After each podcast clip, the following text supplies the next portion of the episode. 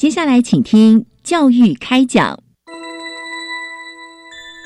越学越多，越学越好玩；越学越多，越学越好玩。如果教育是春雨，我希望能滋养每一颗种子；如果教育是阳光，我希望能活络伸展每一株幼苗。聆听学子心声，分享教学心得，关怀环境变迁。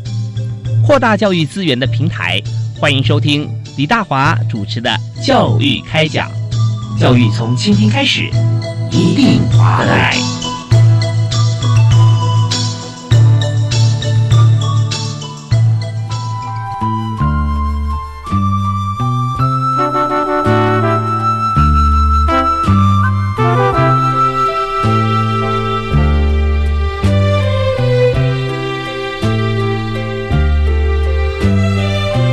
各位亲爱的听众朋友，大家好！非常欢迎您锁定国立教育广播电台收听《教育开讲》，我是主持人李大华。哇，时间过得很快啊！一年一度的资讯月马上就要到了啊！呃，在这个礼拜，在台北啊，世贸会举办资讯月。那每一年资讯月其实都是不止台湾哦，这个整个国际其实都会有这个呃关注到，因为我们的展览其实太好看了。所以在今天我们特别来谈一下这个教育部来参与资讯月哈啊，台湾教育科技展这个部分哈呃特别的不一样，因为当资讯跟教育啊合在一起，其实也密不可分啦。但是说合在一起的时候，就发觉说利用这个资讯方面相关的一些不管软硬体。啊，在教育方面的帮助或者相辅相成哈，对于资讯方面的传递哈，其实是真的是非常啊密切关系，而且是非常好的。所以在今天我们特别针对这个主题，请到三位特别来宾跟大家来分享。那第一位为您介绍的是在呃教育部资讯及科技教育司的许科长啊，许雅芬许科长。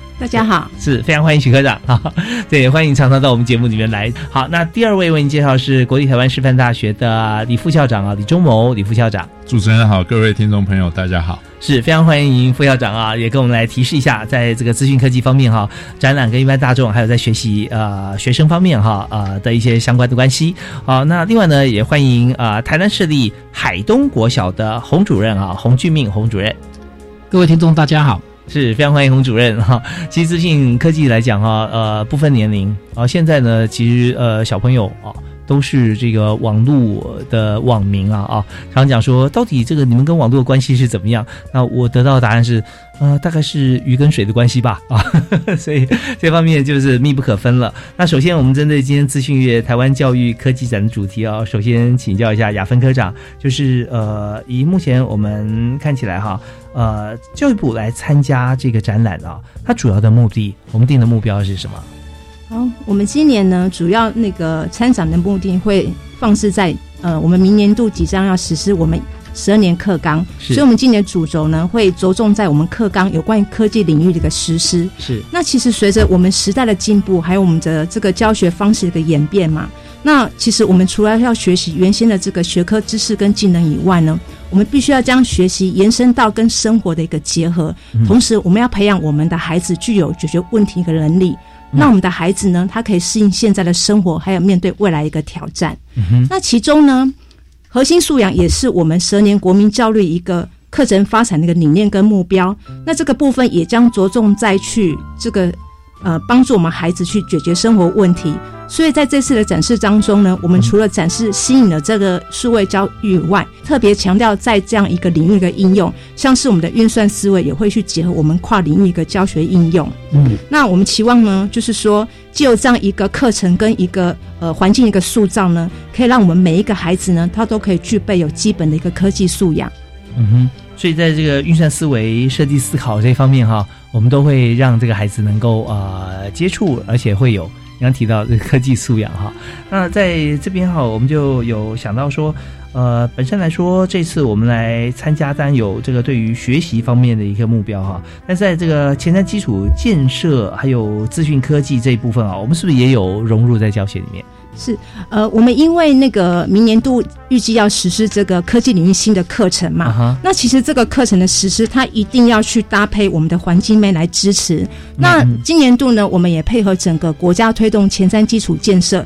在数位建设的一个部分呢，我们要来去同时强化我们学校整个网络环境的一个部件，同时我们要来改善我们整个。校园的一个设施。那希望呢，可以强化我们老师在这个数位教学，还有我们整个学生资讯应用的一个环境。嗯，对，所以说在整个呃前瞻基础建设计划哈，我们知道说在基础建设这一部分，尤其资讯方面，在学校哈，我记得最早的时候是我们在大学端啊，我们的网络是最快的。对，然后网络的频宽是最宽的啊。那现在我们也有在中学、小学哈，其实也是部件很多，甚至无线网络。那有的时候，像我朋友啊，也有跟我提到说，我住在小学附近哦，就校门呃校围墙旁边，哎。在学校网络，我好像我们有的相关也可以运用到哈。那现在也有很多公共的网络哈，其实也都非常发达。所以在这边呢，我们呃在台湾现在数位化环境越来越好的情况底下，我们还是很重要一点，就是我们尽量可以把这个呃数位的建设哈，基础建设啊，能够做得更好啊。那也呃，当然在软体方面，我们也融入教学，这方面都是非常重要的。好，那另外一方面，我们再谈到这个小学部分哈，我们是不是也请在呃主任这里哈，我们提一下，就是说在呃台南市的海东国小哈。但我们这次是资讯院的活动哈，我们办展。那以洪主任这边来看哈，就我们从学习的角度来看，还有网络部件角度哈。那以小学目前来说哈，我们的这个做法哈，跟这个网络关联性哈，跟大家来说明一下。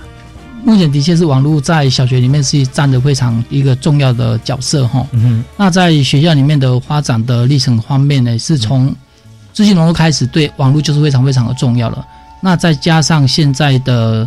STEAM 跨领域的课程，嗯，那让孩子呢跟整个世界能够一个接轨。嗯那学校里面的发展呢，大概可以分为四个方向哈，嗯，就是第一个就是我们因为现在的科技领域，新兴科技的发达，我们可以把它纳入我们学校的一些课程，然后让孩子每位孩子都可以接触这些课程。嗯，那另外第二个呢，就是我们如果说一般只是课程的学习的话，小孩子没有办法做精进，所以我比较倾向建议说，如果是时间上允许的话，其实可以用课后社团的方式，让孩子依照自己的兴趣，能够培养他的一些更精进的一个学习。嗯哼，那在第三个呢，第三个的话是寒暑假的时间哦，这个时段也是可以好好的利用，因为一般学校里面寒暑假可能网络啊，可能整个环境啊比较没有在使用。那我们是希望说，哎，透过寒暑假的方式呢，让孩子可以到偏向的学校，可以跟孩子共同学习。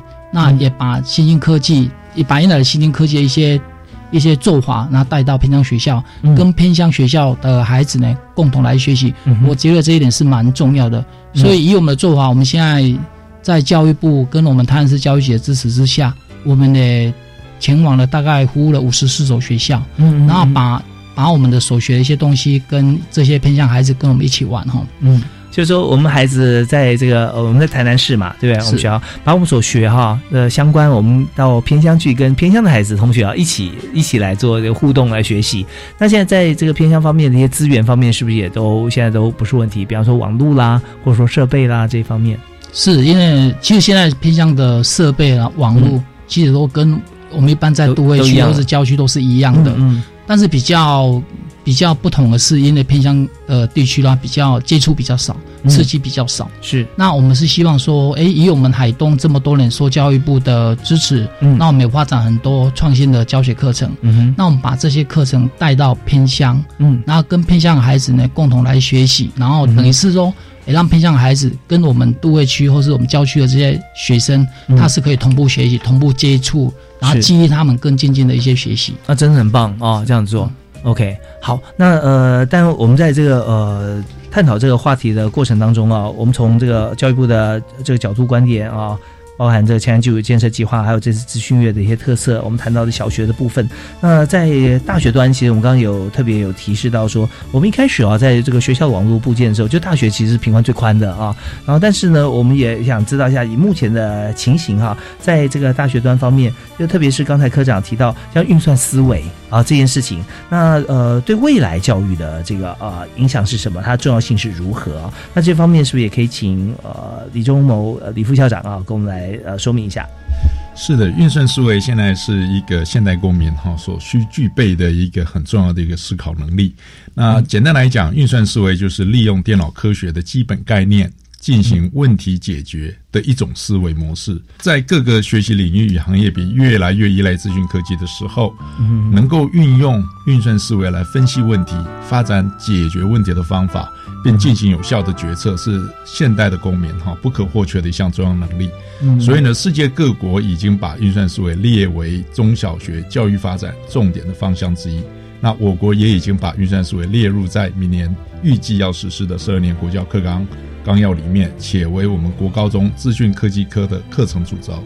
除此之外呢，在大学端里面也非常的重视，所以呢，在啊教育部的一些相关的计划里面，也在推动啊大学生必须要学习运算思维跟城市设计。嗯嗯，OK，那我们稍后可以来探讨一下，就是运算思维的起步怎么做了啊？如何？有运算思维哈，那呃，它是一种思考的模式，也是一种能力。那当然呃，这边很重要一点就是，马上好过两天就资讯月就要开始了，所以我们稍后听段音乐回来之后哈，我们再有一个现在整体的概念之后，我们稍后还是要请这个徐亚芬徐科长哈，跟大家谈一下教育部这次在啊这个资讯展里面哈，资讯月里头哈，那所展示的特色哈，大概有哪些？呃，我们还没有开始，我们就先身临其境啊，进去逛一圈，我们休息啊，马上回来。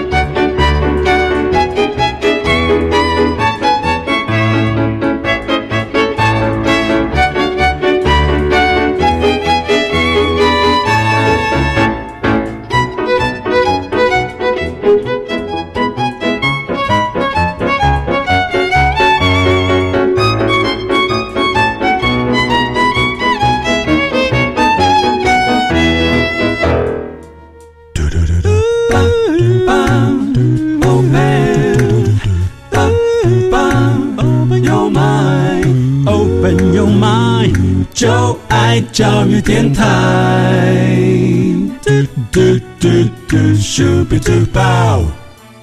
你也所收听的节目是每个星期跟星期二晚上七点零五到八点为您播出的教育开讲节目，我是主持人李大华。我们今天邀请了三位特别来宾哈，来谈一个非常重要的话题，也是每个人都要知道，最好每个人有时间哈都去一趟台北世贸来参观资讯月。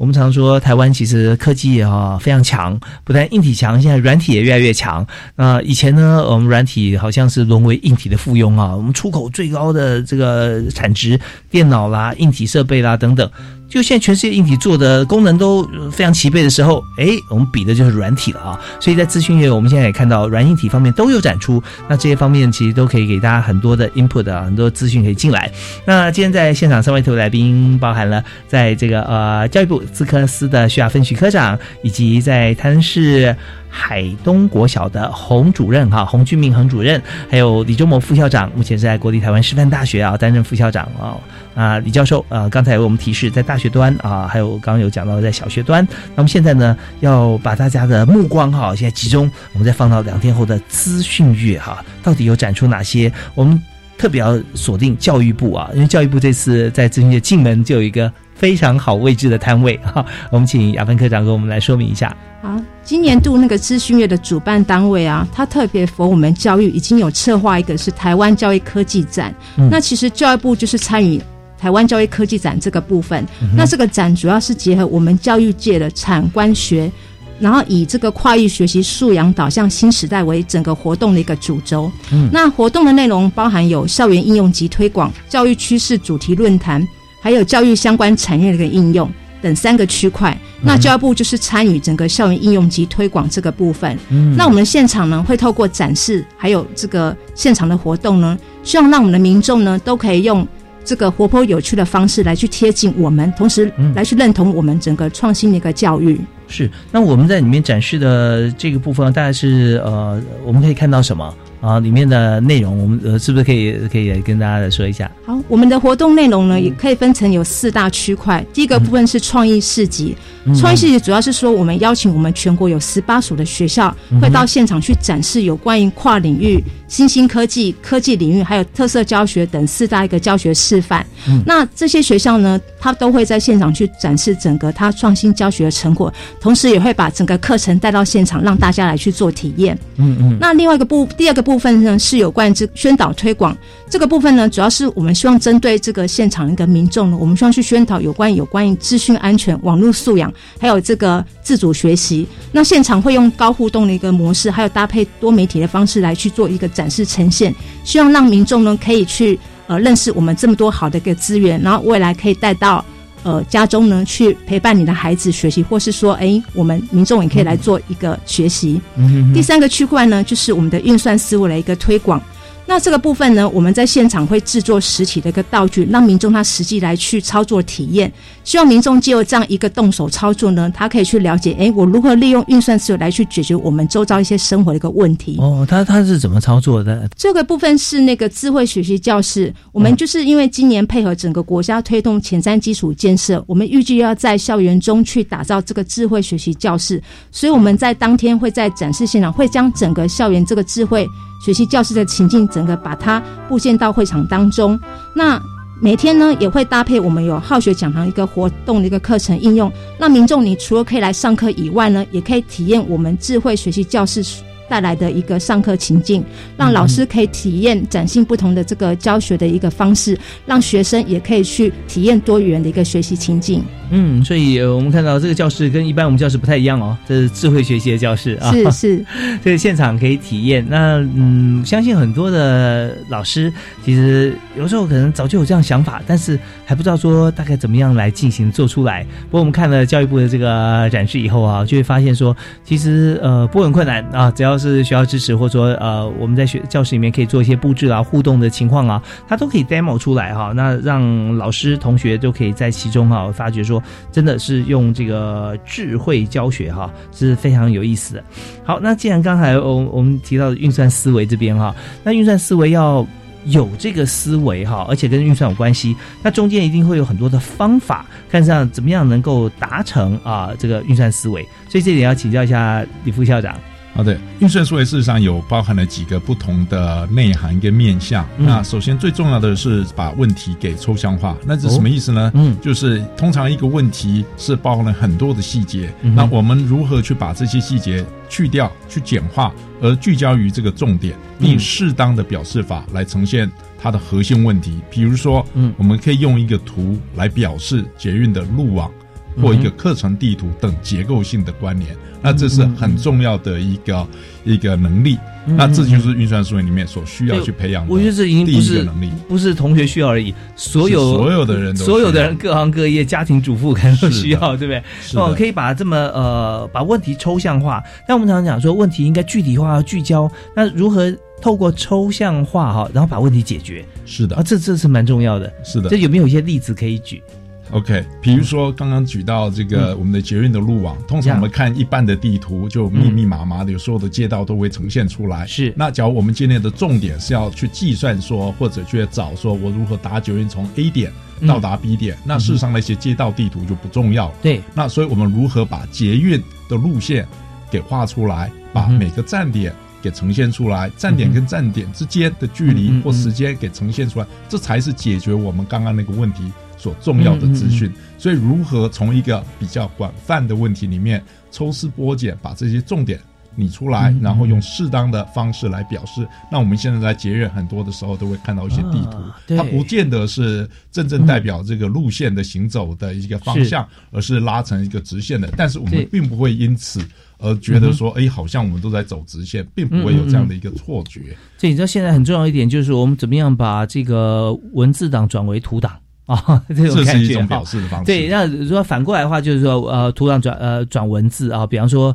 以呃照片啊，你去照一张名片，照相机照名片，然后他就把中间的字把它转成文字档啊，这种技术。但另外一种，就刚才李副校长所说的啊，我们怎么样把一些问题啊单纯化？我只要看到捷运的点哈、哪一哪条线什么颜色，但中间这些路名啊，其实他走到这边走了这么呃二十公尺，他就要想往右转啊，再走一公里要往左转。那这些其实，在整个大图上面哈，你看起来它是直线呈现的。是的，也就是说，在企业界方面哈，呃，最需要做就是千万不能抓小放大，是也就是我们要把大的轴心先把它抓出来，是然后小的细节的部分啊，我们先把它忽略掉，是的然后把大的方向抓出来之后，那执行面再去看细节就可以了。是啊，所以运算思维重不重要？太重要了啊。OK，好，这是刚才举的第一个例子了哈。是。那还有呃怎么样能够来达到运算思维？那有了一个表表示的方式了之后呢，嗯那很重要的就是那如何去解决问题，在这个嗯表示上面，比如说刚刚提的这个捷运的路线图有啦，是那我们怎么去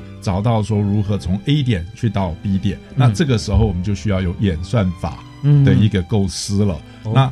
演算法呢，目的就是利用资讯科技在运算上的一些优势，好、嗯来设计或用于解决问题或完成任务的步骤。比如说，我们刚刚讲说要从 A 点到 B 点，那我们可能会说，哇，这很容易啊，我看图我就知道结果。嗯问题你下次可能是想要知道 A 点到 D 点，嗯到 C 点到 P 点，嗯所以你的点会不一样，但是你也没有可以重复利用的一个步骤，嗯嗯来嗯找出你要的这个答案。那这个就是一个演算法的步骤。OK，那再举一个例子来讲的话呢，啊、就比如说呃大大众运输的嗯工具哈、我们如何去转乘？我们现在很多的 App 会告诉你说车子什么时候要来了。要但是可不有 App 告诉我们说，我今天不是搭一路公车就可以到的时候，那我应该怎么做会比较好？可能公车转捷运再转公车，那这些都需要一个好的演算法的设计，使得这个问题可以重复的被计算，然后就给这个正确的答案出来。是非常谢谢李周模副校长啊，刚刚这么清楚的解释，我们也知道很多的创业者他做很多 App 啊，他呃就是解决别人的痛点，所以对创业来讲，别人的痛点啊就是呃创业者的机会啊。那你刚刚讲提到呃有三个字啊很关键，叫做演算法。那大家现在最常听到演算法。maybe 是说，哎，Google 演算法又改变了，呃，Facebook 演算法又改变了。那以前我我进来我要做的一些事情，我现在不能做了，或者说它算的方式不同，所以刚用这个方式来举演算法，就是从 A 到 B，A 到 C，A 到 D，也就是说我们在从事一件事情，或者说我们在做一件事情，它的路径方面哈，它在计算的过程给的权重，或者说它的分析，它都可以做些调整。那这些调整的目的，就是为了你现在的目标是什么啊？那这些就是我们在有一个这个我们刚刚特别提到运算思维里面最重要的这个呃第一跟第二个步骤啊，一个是问题抽象化。抓大放小啊。第二是演算法思维，怎么样去把点对点，或者说呃整个路径，或者说我们刚刚举那个例子，不同大众运输工具，如果再配上 real time 的时间，你现在可以用 A 公车到 B 捷运到 C C 的呃计程车或者走路，都可以把现在路况给它表现出来。来哦，那那更棒了，对不对？所以已经有很多人在做这个事，但是我们知道说，我们可以呃就对号入座，看看我们自己哈可以做哪些哈，对我们自己好用的。好，那另外还有两个部分哈，是告诉大家怎么样可以有运算思维。我们听一段音乐回来之后啊，继续请今天的呃三位特别来宾啊、给我们做说明。好，休息一下，马上回来。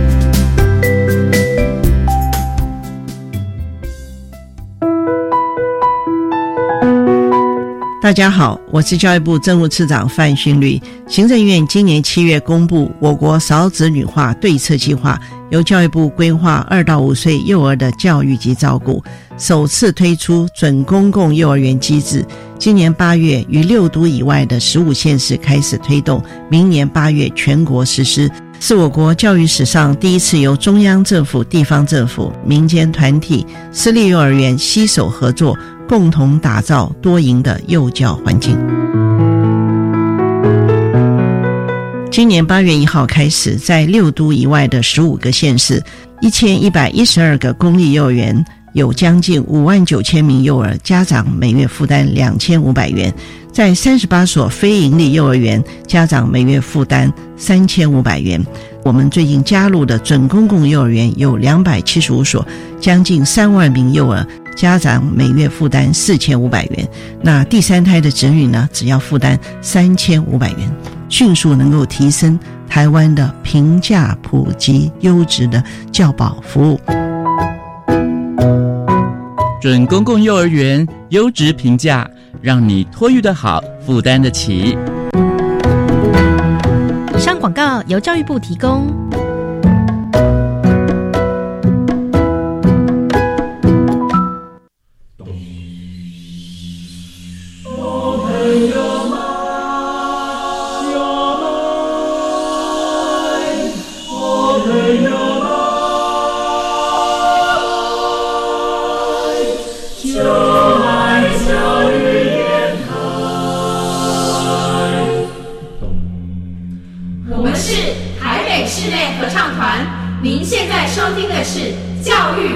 电台。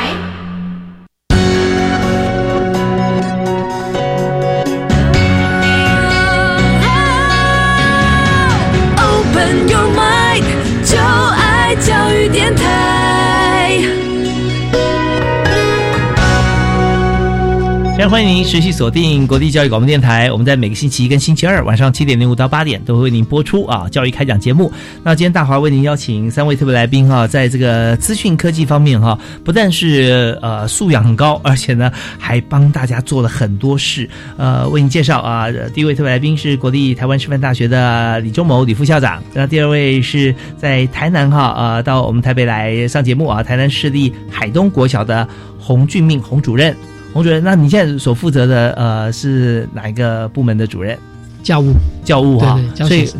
资讯这一方面哈，那呃，包含你刚刚提到说，同学到偏乡去跟其他的孩子啊来互动啊，也都是你要做规划啊。是是。好，那第三位哈，其实非常重要，因为这次资讯月哈，教育部呢就在资讯的展览当中啊，有非常重要的摊位啊，这个位置哈，其实我们就要负责哈，来把这个校园应用跟推广这个部分告诉大家。所以今天到我们节目现场哈，也就是呃规划跟执行者哈，是教育部资讯及科技教育司的徐雅芬徐科长。大家好，是那稍后三位啊都会依次来为大家来谈论今天这个主题。那我们首先呢，先呃顺着刚才我们所谈的，在运算思维里面，我们必须具备的有四大能力哈。第一个就是问题抽象化啊，第二是演算法的构思哈，怎么样思考去呃做一些运算。那还有第三、第四个，我们还是继续请呃周末副校长帮我们来提示。好的，谢谢。那我想第三个主要的一个内涵呢，就是问题的拆解的能力。因为我们所面临问题有大有小，当我们面临比较大的问题的时候，我们是不是可以把它拆解为可被解决的小问题？那比如说我们要整理一堆名片，来方便我们日后可以找到我们需要的一个名片。那考虑到我们并不知道未来我们是要寻找谁的名片，所以我们最好把它做一个排序。嗯，那我们是要从 A 排到 Z。还是要我们中文那时候以笔画顺序都好，那反正呢就是某种排序。那如何在十张的的名片、一百张、一千张、一万张，那可能所要用的方法就会不一样，使得这个排序可以非常的有效率。那我排好了以后，以后怎么找呢？一旦排好了，我们大家都熟知的字典的搜寻的方法，那在我们专业的术语里面，这个叫做二元搜寻法，就是我们假如要找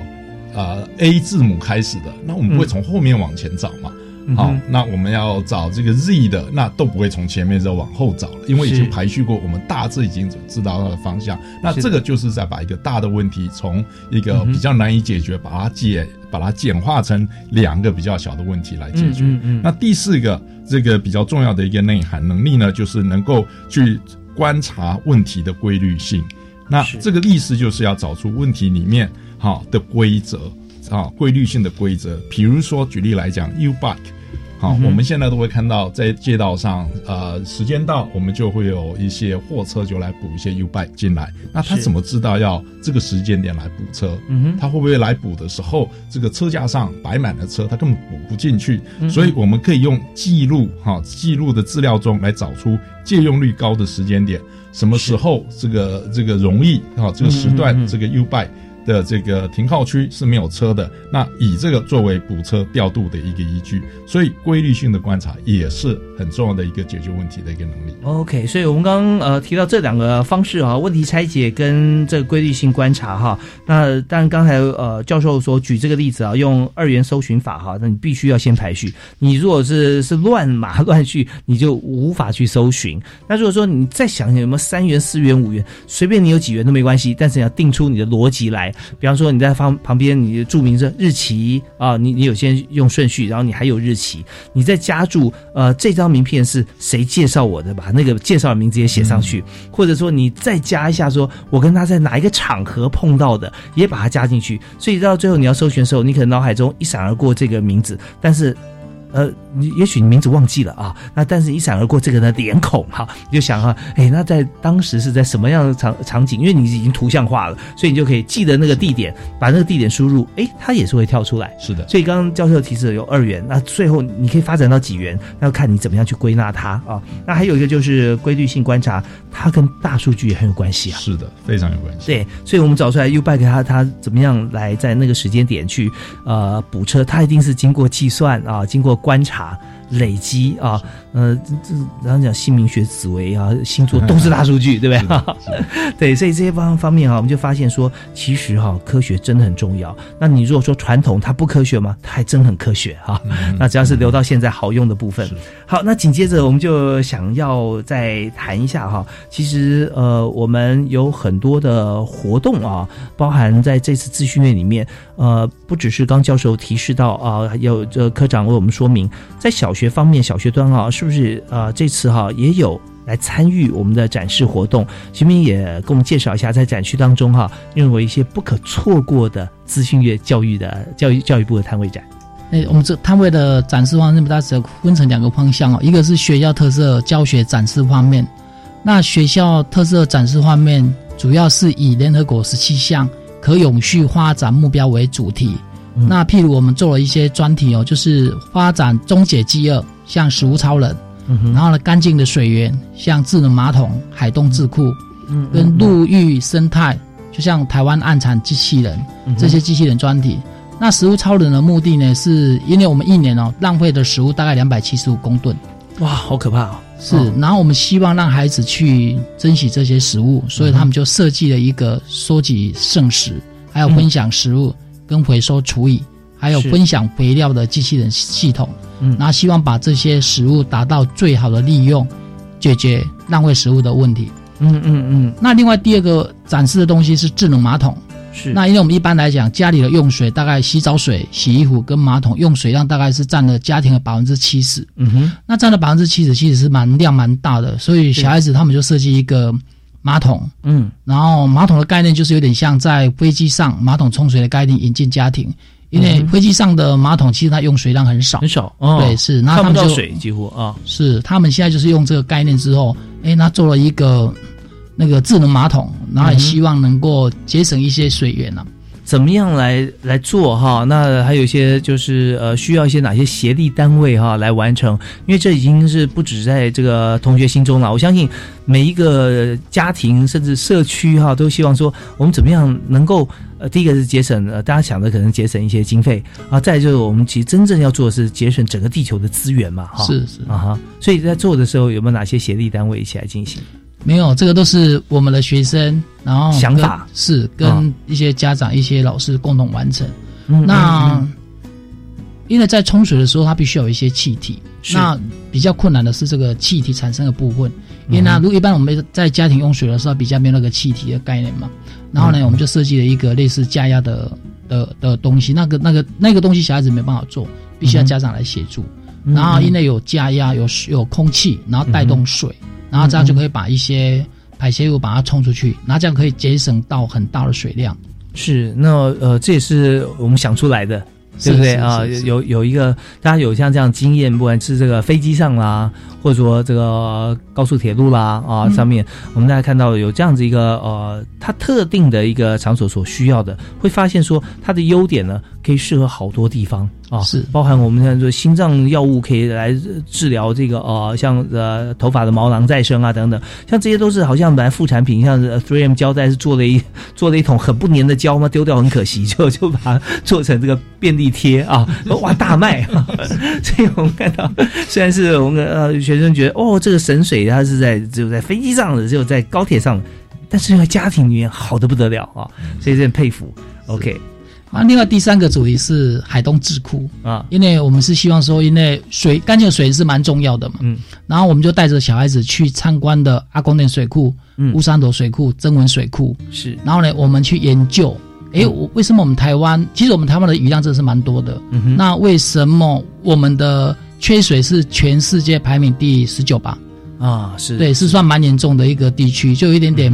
不，就是有点跟我们利用率哦变得非常非常少非。常可惜，就只能回头讲，就说还好台湾呃降雨不少啊，对不对？水水不缺，但是呢，太可惜了啊。是是，那时候我们就带小孩子去做一个智能那个智库，就是让孩子去研究说，哎、那怎么样来来让这些水能够留下来，然后能够最最好的利用。不过这些都是跟那个机器人啊，跟那一些物联网的方式做一个连接，当日都会展示。那另外另外一个是台湾暗产。嗯嗯。那台湾暗产的话，因为台湾暗产其实目前最大栖息地是在我们台南市的安南区。那暗产，我跟大家来说明这两个字哈，暗是黑暗的暗啊，是。蚕是就知了那个蝉会叫，是是，OK，对，那台湾暗产有一点特特性，跟平常的蚕不一样，因为嗯台湾暗产它第一个特性是眼睛是红红红色的，哦，是，然后第二个特征是它的翅膀有一个闪电标志，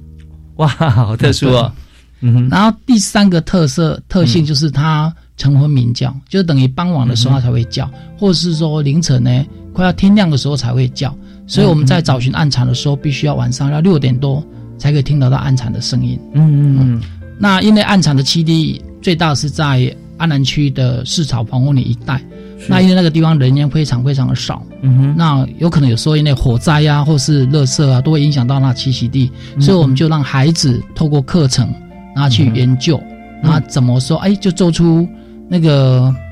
火警预火灾预警，嗯然后或者是垃圾的分类，嗯来来改善这个栖地。然后这些机器人都是来自孩子的创意。那当天的话，欢迎大家能够到海东的摊位，跟小孩子他们做一些互动。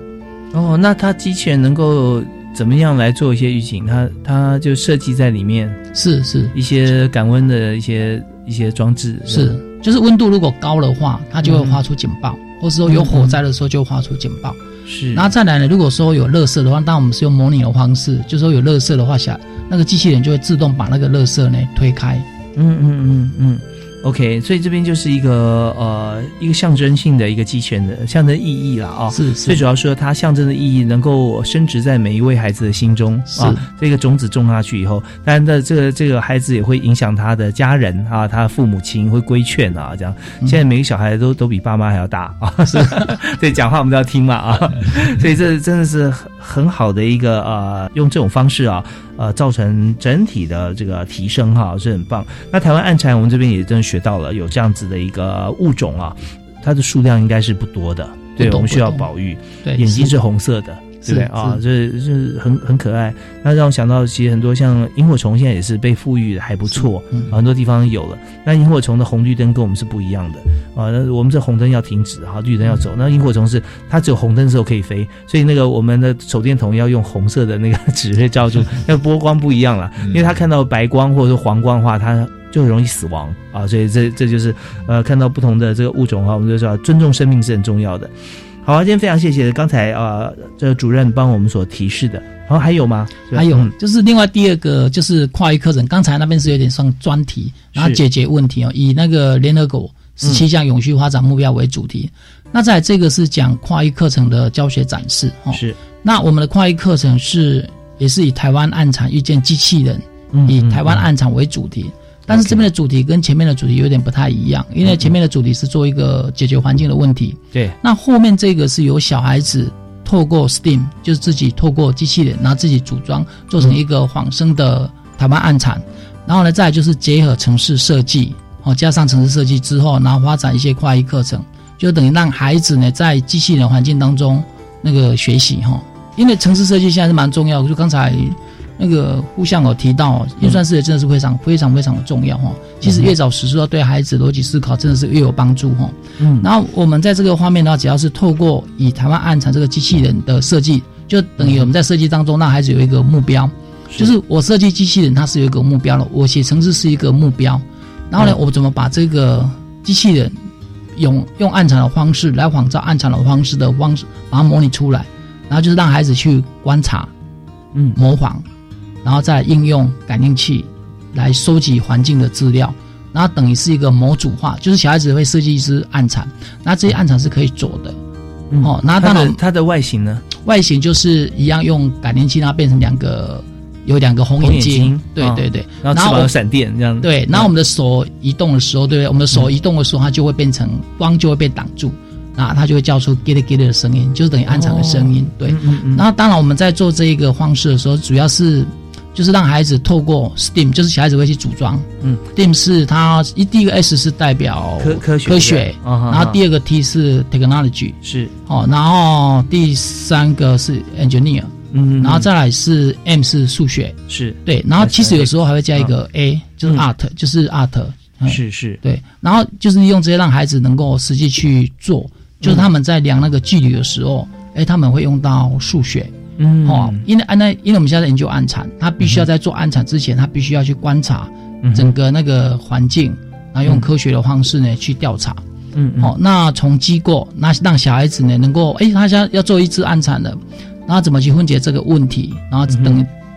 等于一些逻辑思考一些历历程哦，是。让孩子在学习当中可以把这些复杂的任务，把它变成很简单的，然后一个一个来解决。哦，那当然过程当中，我们是我们这个课程的实施是全部的孩子都都可以学习的。OK，所以我们透过了这样子的一个机器人啊，还有透过 STEAM 的这个策略哈，就是发展出来有。当然我们在跨域里面呢，我们知道在科学科技。工程、数学，还有一些啊艺术啊、二轮设计哈这些方面结合在一起，然后做什么呢？做自己对身边环境方面的一些关怀、关心，然后主动去出击啊，去保护这些台湾安产啊。是。那在过程中呢，就消除了很多垃圾跟可能会产生火灾的因素。嗯。那这样的话，就是把整体包容在里面。那同学一定这小朋友啊，都培养成就感。因为他们是自己发想、自己做啊，然后而且对地球有帮助，所以像这样子的一个呃做法啊，学校啊也都思考的非常多，给同学很大的帮助。那呃，刚才我们揭示这段呃，就是孩子啊怎么样来做这个台湾暗产这个呃防护哈，这个呃我们保护我们的环境是洪俊命洪主任。那我们稍微休息一下，听段音乐回来之后啊，我们还要再回到这个大学段哈来探讨一下，就是有关于在运算思维呃展示中哈这个资讯展示当中，那么呃有哪些这个呃部分哈，还有哪些内容？例如说，我们知道说这个运算思维不插电哈，它是什么意思？我们休息一下，继续请这个李忠谋副校长啊帮我们来说明。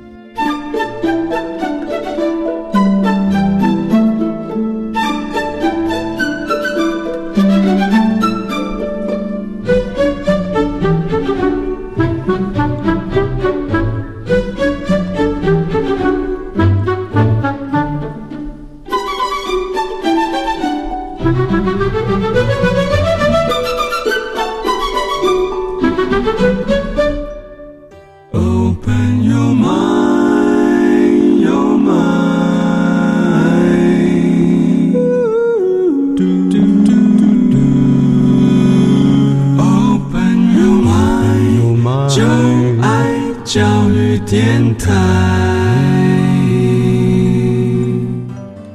非常欢迎您继续锁定我们好听的频道——国立教育广播电台。我们今天所跟大家所谈论的话题啊，马上哦，过两天你就会看得见，就在呃台北世贸啊，在呃资讯月。我们这次资讯月呢，教育部有一个这个展位啊，非常的好的一个位置啊，而且最重要是里面内容啊展的非常的棒。所以今天呢，不但是教育部的徐亚芬许科长哈来到我们节目现场，那李忠谋李副校长啊，呃，国立台湾师范大学副校长也来到我们现场啊，来谈谈看，就是说这次展览啊，其实跟所有同学呃跟参观者有什么样的关系，教大家怎么样去思考。那当然还包含了在台南方面啊，这次出席我们节目哈，台南市立海东国小的洪主任啊，洪俊明洪主任刚好提到说，台湾暗产哈，在学校附近嘛啊，像这样的物种，我们怎么样透过保育它，让同学去发想思考很多对于环保、对于生命教育哈，对于自己啊身边的一些日常啊生活方面的一些观念跟。引导大家去做的一些事情啊，都很有帮助。那我们在这段，我们就剩下短短大概说五六分钟啊。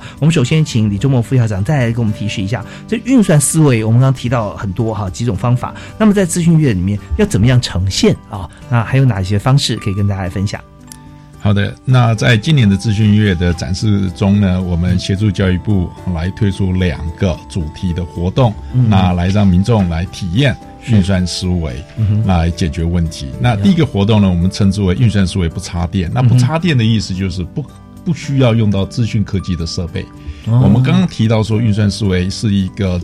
一个这个抽象化演算法的构思的一个过程。那所以在实际写程式或者运用资讯科技解决问题之前，我们应该把这些先分析清楚。所以我们就在这个活动里面是要以日常生活中随处可见的一些运算思维的一些问题，那让民众来体验。来，我们制作了实体的道具，来让这个学生们来进行一些挑战。那挑战完之后，我们当然就会送给我们学生们一些小礼物。那我们同样也会提供题目的解析，来说明这个每个题目背后隐藏的资讯科学的意义。那这将送给我们的老师们。好，可以在课堂上来做教学使用。那第二个活动呢，就是城市设计的初体验。很多人会觉得说，哇，写城市那是很难的，那个交给咨询工程师就可以了。那事实上，写城市是培养运算思维最直接的一个方法。所以呢，我们希望把写城市变成这个好玩的过程。所以呢，我们就设计了几款城市设计的小游戏。嗯，那要来让我们的学生们体验，透过城市设计。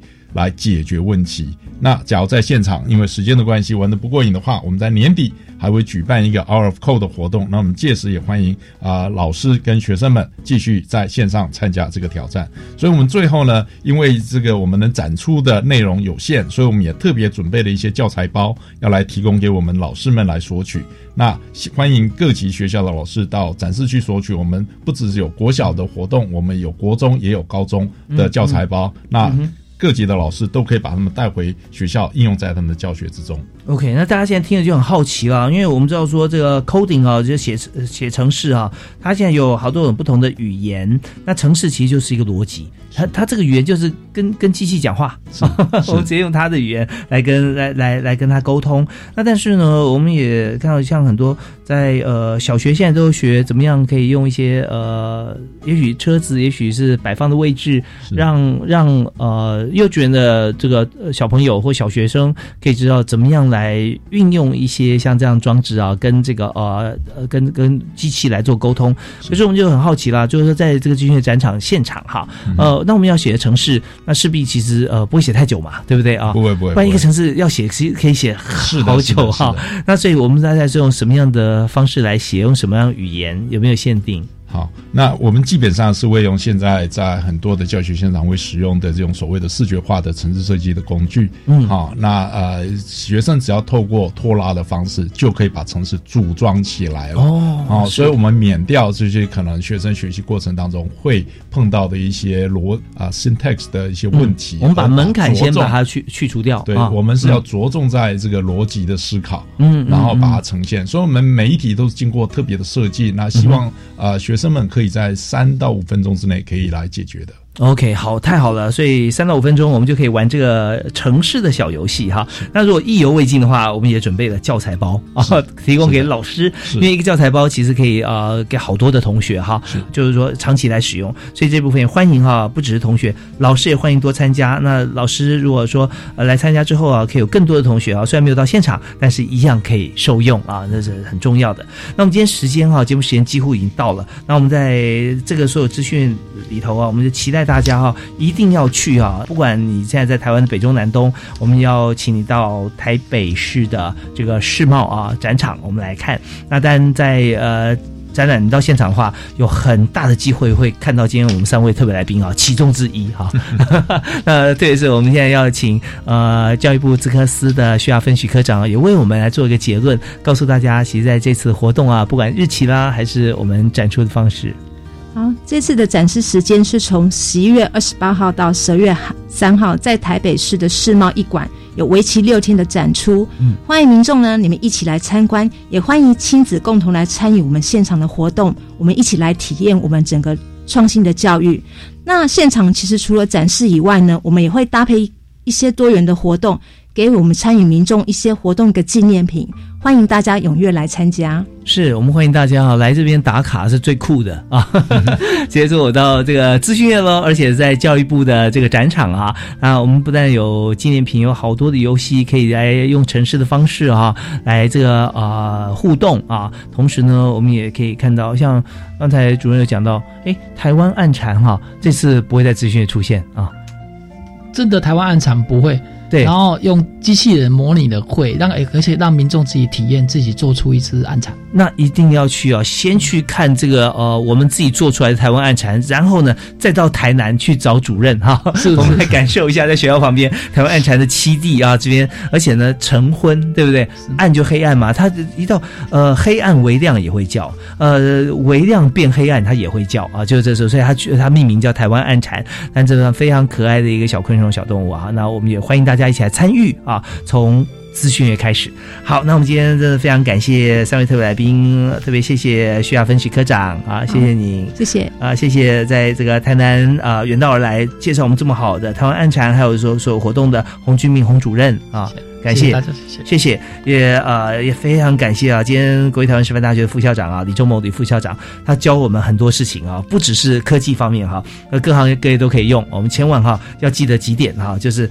我们在做任何问题拆解的时候啊，要习惯用运算思维哈。问题先抽象化啊，抓大放小啊，不要不要拘泥于小节。但是呢，在问题拆解的时候，我们就要从细节开始来做哈，小处着手啊，大处着眼。那另外运算法的构思啦，还有规律性的观察啊，用大数据的方式啊，怎么样来解决我们生活周遭问题都是很好的。好，我们再次感谢三位宝贵的意见，谢谢，谢谢，谢谢，谢谢，也感谢大家收听，我是易大华教育开讲，我们下次再会，好，拜拜。